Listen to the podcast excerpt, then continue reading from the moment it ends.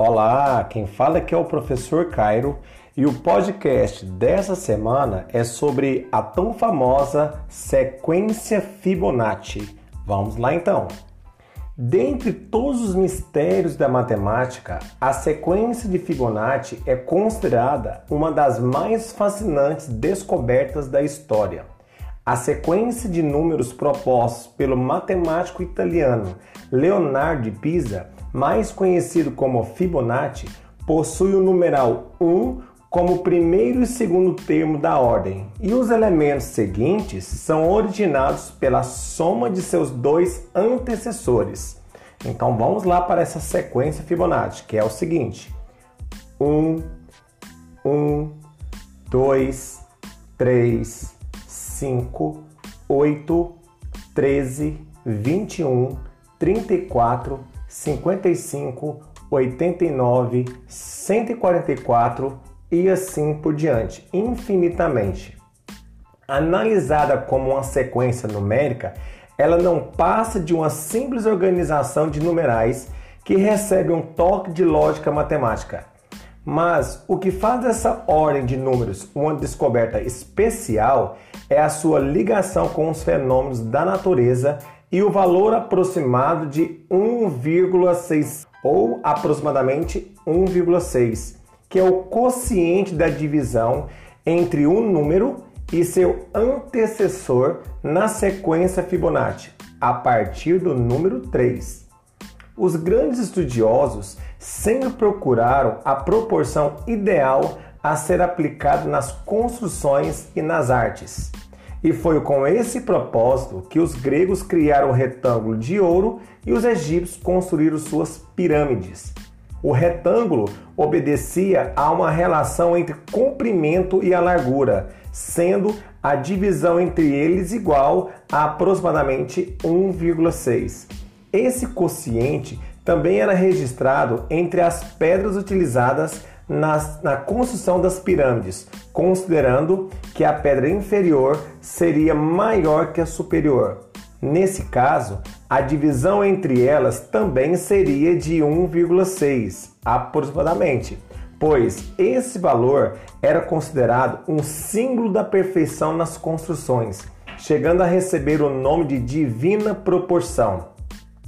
Fibonacci surge por volta do ano de 1200 estabelecendo a famosa sequência a partir de observações feitas na evolução da população de um casal de coelhos.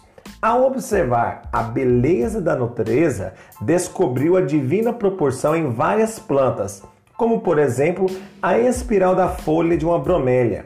A espiral cresce na mesma medida que o retângulo de ouro, obedecendo a proporção de 1,618. A sequência Fibonacci tem várias aplicações. Por exemplo, é utilizada na análise dos mercados financeiros, é nas bolsas de valores. Podemos também observar a sequência na própria natureza. Alguns exemplos: concha do caramujo. Cada novo pedacinho tem a dimensão da soma dos dois antecessores. Camaleão. Contraído, seu rabo é uma das representações mais perfeitas da espiral de Fibonacci elefante. Se suas presas de marfim crescessem sem parar, ao final do processo, adivinha qual seria o formato? Isso mesmo, de uma espiral. Artes. Esse recurso matemático também foi uma das principais marcas do Renascimento. A Mona Lisa de Leonardo da Vinci usa a razão na relação entre tronco e cabeça e entre elementos do rosto. As grandes pirâmides, mais um mistério Cada bloco é 1,618 vezes maior que o bloco do nível imediatamente acima. Objetos do cotidiano. Vários formatos de cartão de crédito já foram testados. O que se sagrou favorito ao público tem laterais na razão de ouro. Fotos e jornais também costumam adotá-la.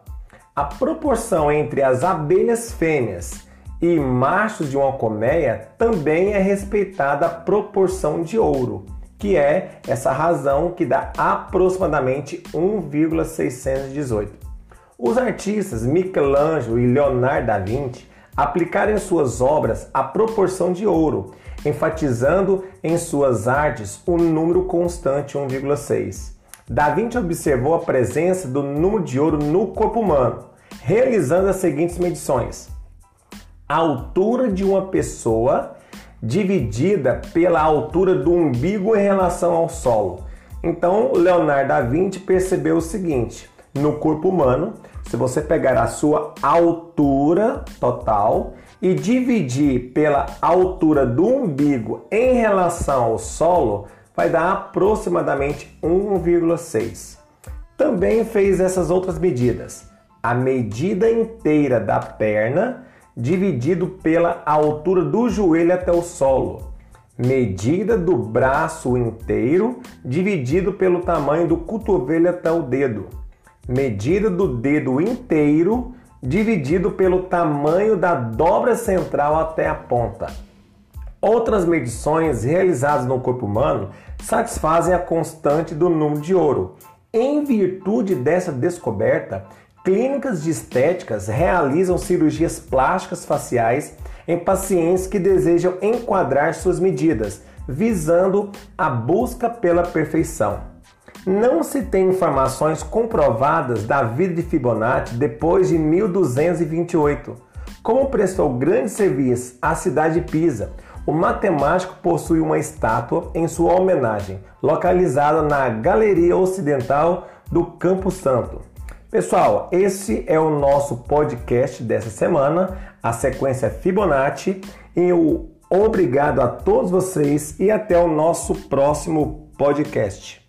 Um abraço.